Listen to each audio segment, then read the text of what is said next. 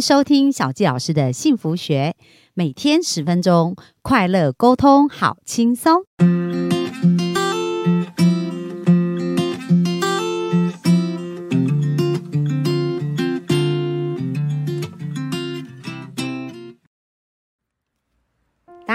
欢迎收听小纪老师的幸福学。那今天非常开心，又在空中跟大家见面。那今天呢，想要跟大家分享的呢，同样是《与成功有约》这本书。然后今天要分享的思维呢，叫做双赢思维。那其实我从以前就非常喜欢这样子的一个双赢思维，甚至后来还有人谈到三赢或者是多赢。那我印象很深刻，就是我看过一本书，叫做《当和尚遇到钻石》。那这个格西老师呢，因为他在纽约创业，创造一个非常。呃，厉害的一个成绩哦。我们知道啊，在纽约创业是非常不容易。那他在二十岁呢，就从美国离开，然后到了印度去当了二十年的和尚。那最后，他的老师告诉他，他需要回到美国去创业，把他从呃在《金刚经》里面学到的事情运用在创业这件事情上，去证实这些经典教的方法是有用。那当时这个格西老师其实是非常抗拒，可是后来呢，他抵不过他老师的要求，就终于回到了美国。那开始创业的时候呢，呃，他选择一个非常难进的行业，他也不知道为什么他要选择这个，所以他就选择了钻石生意。可是，在美国啊，其实钻石生意它是一个非常封闭的生意，而且呢，要进去这个领域是很不容易。那后来他跟他合伙合伙人借了五万块的美金，他们共同创业，然后连连续十七年呢，他们的业绩都是正成长。那最后呢，以两亿多的美金卖给了。呃，就是他们这家公司叫安鼎国际嘛，那后来就卖给了巴菲特公司。那因为呢，巴菲特的关系，所以这家公司就受到很大的瞩目。那后来这些记者就非常好奇啊，到底呃，格西老师怎么做到能够连续十七年中创创业？因为很多我们知道，在创业的头几年。呃，好像我们的生意都容易有一些起伏嘛。可是呢，他连续十七年的正成长，到底怎么做到的呢？那这时候，这个格西老师说，其实他是用种的，把他要的结果种出来，是什么意思呢？就是如果我们要得到西瓜，当然我们要种西瓜籽啊，种瓜得瓜，种豆得豆嘛。所以他讲到，如果他想要成功，那他也要帮助别人成功。然后呢，他如果想要赚到钱，他也要去奉献钱。去帮助别人，那甚至有一些人可能他没有钱，但是他有时间。那我们知道时间就是金钱，所以他愿意付出他的时间来赚取这个金钱的种子，这也是一个方法。所以呢，在这边其实有提到一个共同的思维哦，就是跟我们今天要讲到的双赢思维是一样的，就是呢，我们能够呃透过我们的付出去创造出我们所要的一个结果。那呃在这里面书中也谈到一个。故事，他讲到本位主义跟奖励合作这两件事情，然后他就讲到有一次他去辅导一个企业，那这个企业呢，就每一个人这个呃总裁他觉得有一件事让他很困扰，就是每个人都是各自为政，那每个部门都只管自己的事，那他觉得很希望大家能够呃有一个合作的一个机制。那这时候，史蒂芬·科维就问这个总裁说：“那公司的文化到底是怎么样？是因为文化造成这样子吗？”他说：“没有啊，我非常奖励合作啊。那不然你去看看我们这一个呃奖励的这个旅游，结果他看到啊，这个奖励旅游是根据每一个部门的表现，然后要竞争，那最最高的那个部分就可以被招待去百慕达游。”游玩哦，所以他虽然他看起来是希望奖励他们合作，可是事实上呢，这个奖励的行为呢，他进行的方式其实都是一个竞争的概念。所以为什么大家都是非常本位主义在做？那其实这也跟我们的思想很像，就是呢，我们的心中当然了解啊，我们应该有双赢啊，我们应该要利人利己。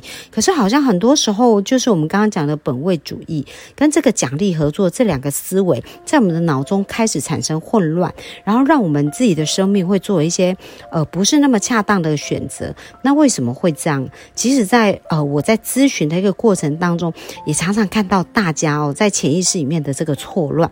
那其实呢，大家都很渴望被爱，可是呢又很忍不住的去谴责自己、比较自己，不能原谅自己。那为什么会这样呢？就是因为在他们成长的过程呢，爱变成是一个有条件的付出。因为父母常常会跟我们讲说：“诶，那你要做到什么什么，那我才会爱你哦。如果你不乖，我就不理你喽。”那甚至我看到很多爷爷奶奶也是这样哦。你再这样子不听话，那奶奶就不爱你喽。所以呢，我们就被做出了一个比较，就是说，好像很多时候我们都一定要符合。我们的父母或我们重视的人的价值观，那我们才可以得到他们的肯定。那如果没有呢，我们就会无法得到他们的肯定。那因为我们很爱他们，所以我们就无法停止要求自己。然后会一直告诉自己一定要追求更好，追求更好。所以我看到好多就是非常棒的一些同学或者是一些客户，他们其实都是已经非常棒的人，可是他们仍然不快乐。为什么？因为他们不能停止要求自己，也不能停止跟别人的一个比较。所以今天想要跟大家分享，就是无条件的爱这件事真的非常的重要。那我们当让我们。呃，当我们让孩子知道他被爱，就是因为他就是他，然后因为这个无条件爱他的时候，他其实也可以用同样的方式去爱别人。然后呢，当包容自己、爱自己的时候，其实会产生更巨大的力量。那我们在生命当中可以有更可以更轻盈的前进，而不是。一直很勉强的去呃强迫自己哦。那在这边呢，史蒂芬科维他有讲到说，诶，其实呢，我们在呃思维上面呢有几种不同的思维，一个叫做利人利己，这就是我们说的双赢。所以我们在做很多决定的时候，除了考虑自己，也会去考虑如何协助到别人。那另外两种呢，叫做损人利己或者损己利人，那这都是一种输赢的一个思维哦。那损人利己呢，就是很。比较自私嘛，就是比较有条件的，就像孩子在家中学习，我们常常讲，诶，乖孩子就会得到比较多的赞赏，然后当我们不乖的时候，就要受到一个惩罚，或者被做很多的比较。那如果我们经常这样子被对待，那可能这些孩子也会有这样子的一个状况哦。比如说，我们常常讲要偷改考卷这件事嘛，因为怕会被骂啊，所以就会把改卷。改呃，把考卷偷改，那其实这是一个损人利己的一个事情哦，因为我们欺骗了父母嘛。然后另外有一种人是损己利人，就是他不断的委曲求全。那其实这样呢，长期下来，有很多人他会得躁郁症，或者是得忧郁症，甚至精神分裂的过程当中，都是因为他不断的损己利人，然后一直去求委委曲求全。所以非常重要，我们应该找到一个平衡哦。然后接下来他有谈到有一种人叫两败俱伤，就是呢。我得不到，你也休想得到，所以他就是一个报复心跟比较心非常强。那另外叫做独善其身，就是呢，我们会觉得说，哎，我只要把我自己顾好就好啦，我也不用管到别人。然后最后一个叫做好聚好散。那好聚好散呢，就是最后没有一个交易，然后呢，我们用一个好的结局来对待彼此。那像书中里面就讲到有一个，呃，他是一个气管顾问公司哦，就是在架设电脑的，然后。呢，他的一个客户就一个银行业帮跟他签约，然后签了四万多块美金的一个契约哦。